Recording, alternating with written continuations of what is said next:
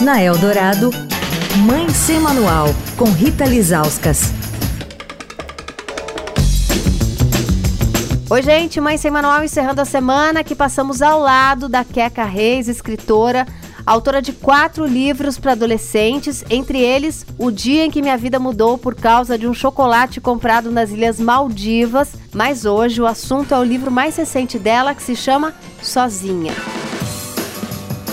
Queca, você trouxe essa história do luto para discutir com essa faixa etária, com os adolescentes, né? A gente passou por um período muito pesado de pandemia, que o luto estava ali no ar, né?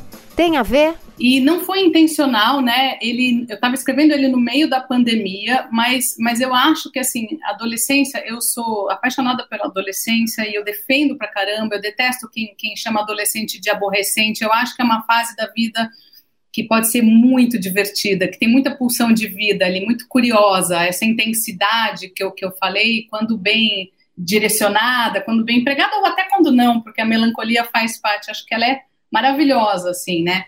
É, mas também eu entendo que a adolescência é um luto, é um luto por si só, é um luto do corpo infantil, é um luto de uma relação muito protegida de pais, mães e filhos que não existe mais. Então eu acho que eu estava sentindo a necessidade de falar um pouco sobre isso, desse luto. E aí, cara, aconteceu de eu escrever no meio da pandemia. E a gente precisa digerir, né? E, cara, falar é digerir. E aí as artes estão aí para isso também, né? Para dar vazão a essas coisas, assim. Uhum.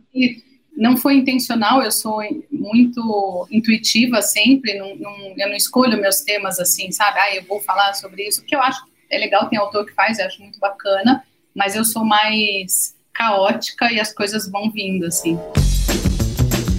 A conversa inteira com a Keka Reis, inclusive ela fala sobre os autores favoritos dela na adolescência. Você pode ler no meu blog lá no Estadão. Quer falar com a coluna? Escreve para mãesemanual@estadão.com. Rita Lisauskas para Rádio Dourado, a rádio dos melhores ouvintes.